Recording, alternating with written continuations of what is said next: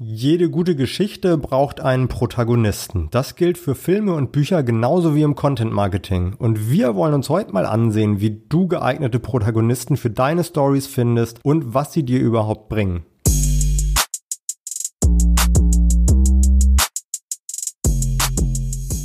Protagonisten sind so ein bisschen für Geschichten wie das Salz für die Suppe. Also es geht zwar ohne, schmeckt dann aber halt nicht so gut. Der Protagonist in der Geschichte ist die zentrale Figur, um die sich die Ereignisse in der Handlung aufbauen. Also jeder Film und jedes Buch hat ja einen Protagonisten. Sie sind die Helden der Geschichte. Zum Beispiel Bruce Wayne als Batman, Effie Briest im Buch von Theodor Fontane oder Antigone in dem Drama, das 2500 Jahre alt ist und von einem griechischen Dichter geschrieben wurde. Also so unterschiedlich diese drei Figuren auch sind, also es eint sie aber, dass sie in ihren Geschichten vor unlösbaren Problemen stehen, also scheinbar unlösbaren Problemen. Jede Figur auf ihre Art und das ist wirklich in fast jedem Film und jedem Buch so, dass die Hauptdarsteller es immer mit großen Herausforderungen zu tun haben. Dieses Prinzip lässt sich aber auch sehr gut auf Geschichten im Content Marketing übertragen. Aber gehen wir erstmal noch einen Schritt zurück und schauen uns an, wer im Content Marketing überhaupt als Protagonist in Frage kommt. Auch wenn du dich vielleicht gerne selbst als Hauptfigur in deinen Geschichten sehen würdest, muss man sagen, dass du als Geschichtenerzähler bzw. dein Unternehmen sich in der Regel eher nicht als Protagonist eignet.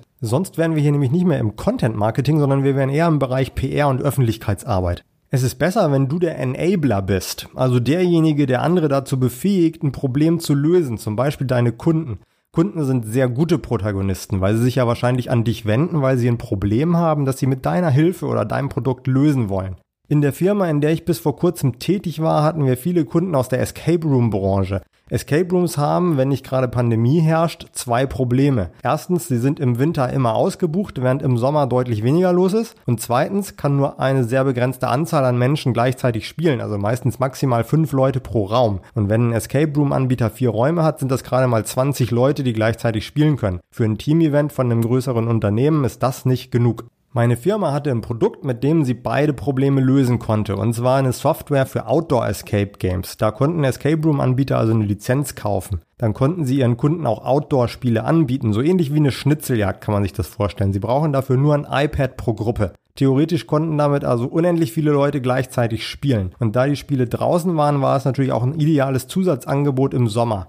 In unseren Geschichten im Blog haben wir öfter auch Kundenstories gepostet. Da haben wir dann unter anderem beschrieben, wie die Unternehmen mit Hilfe unserer Software ihr Geschäft ausgebaut haben.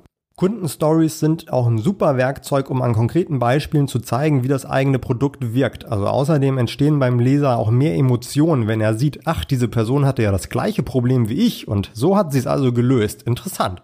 Wir haben für unsere Kundenstories auch immer Interviews mit den Inhabern der Escape Rooms geführt. Also damit wir auch Statements für die Artikel hatten. Die Interviews waren entweder per Telefon oder per E-Mail. Gerade die E-Mail-Interviews sind dann echt kein großer Aufwand. Du formulierst nur einmal ein paar Fragen und wartest dann auf die Antworten. Bevor du einem Kunden einfach so aus heiterem Himmel Fragen schickst, solltest du das natürlich mit ihm abstimmen, ob er dann bereit ist, für eine Kundenstory zur Verfügung zu stehen. Zuerst würde ich immer ein paar allgemeine Fragen zur Person und zum Unternehmen stellen. Das kommt immer gut an als Eisbrecher und zeigt auch, dass du dich für dein Gegenüber interessierst.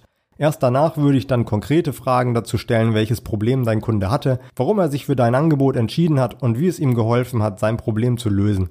Am Ende kommt es immer ganz gut, nochmal konkret nach Tipps zu fragen, die er anderen geben würde, die ihm das gleiche Problem haben. Und dann frage ich zum Schluss immer auch noch sowas wie, welche Pläne mein Interviewpartner für die Zukunft hat. Also zum einen ist es für einen Artikel immer sehr schön, wenn man am Ende noch einen Blick in die Zukunft werfen kann. Und zum anderen erfährst du mit der Frage vielleicht auch noch etwas, was für dich relevant ist. Also eine neue Herausforderung, bei der du deinen Kunden unterstützen kannst zum Beispiel.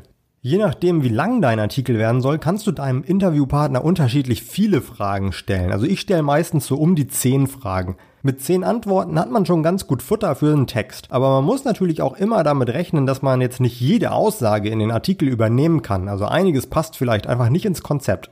Aber viel mehr als zehn Fragen würde ich auch nicht stellen. Also immerhin muss dein Kunde sich ja auch die Zeit nehmen, um die Fragen schriftlich zu beantworten. Beim Telefoninterview kannst du natürlich auch mehr als zehn Fragen stellen. Noch authentischer kommen Kundenstories übrigens auch als Videos rüber. Also Video-Interviews mit deinen Kunden, wo du dann vielleicht auch noch ein paar Szenen von ihm bei der Arbeit aufnimmst und das dann zu einem schönen Video zusammenschneidest. Videos sind aber natürlich ein bisschen teurer zu produzieren und da sollte man sich dann auch professionelle Hilfe holen, damit das Video kein Reinfall wird. Ich hoffe, dass ich dich etwas inspirieren konnte und dass wir uns morgen wieder hören. Bis bald!